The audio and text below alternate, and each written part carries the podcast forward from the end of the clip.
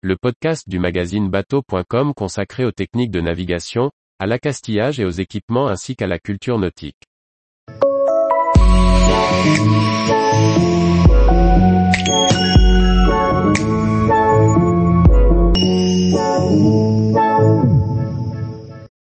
J'ai changé mes pressés-toupes moi-même, remplacés par des joints PSS.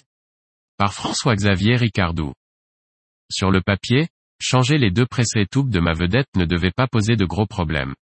Dans la pratique, nous nous sommes heurtés à des difficultés d'accès, coincés entre le moteur et le réservoir de carburant.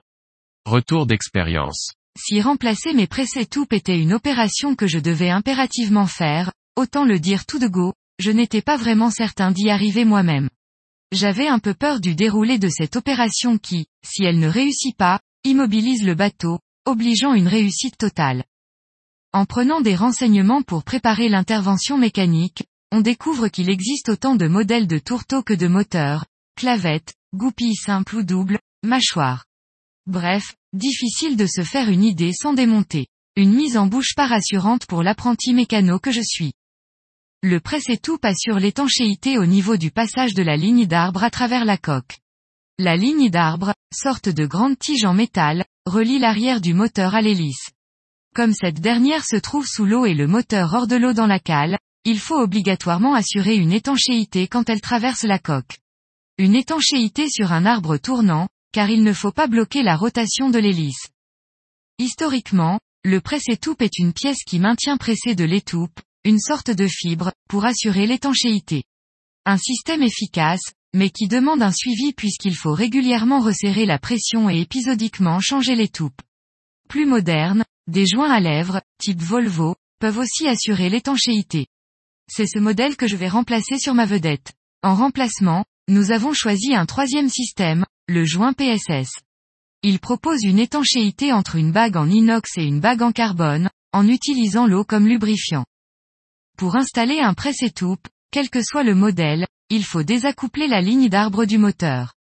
Il faut donc démonter le tourteau, qui est la pièce qui fait le lien entre les deux. Une fois ce dernier débranché, on peut reculer l'arbre vers l'arrière. L'ancien presse-étoupe peut sortir et le nouveau peut être installé. Il vient se serrer sur l'étambot pour assurer l'étanchéité avec la coque avant. On met ensuite la bague inox en pression sur l'axe, pour l'étanchéité tournante. Il faut donc donner des indications de diamètre de l'étambot et de l'arbre pour commander le nouveau presse-étoupe. Dans notre cas, un étambot de 75 mm et un arbre de 35 mm. Ainsi expliqué, l'intervention ne paraît pas compliquée. Elle nécessite juste de mettre le bateau au sec. La principale difficulté que nous avons rencontrée a été des problèmes d'accessibilité. En effet, sur notre vedette, cette pièce est située tout à l'arrière du moteur, bien caché sous le réservoir de gasoil. Autant dire que nous en avons bavé pour nous faufiler à cet endroit difficilement accessible. Heureusement, nous étions deux pour cette intervention. C'est primordial, car quand l'un dévissait au fond de la cale, le second pouvait bloquer l'arbre en mettant des cales sous l'hélice en se glissant sous la coque. En tâtonnant pour comprendre le fonctionnement du tourteau en place, un modèle d'accouplement Vetus censé absorber les à-coups, nous avons réussi l'opération en deux jours pour les deux moteurs.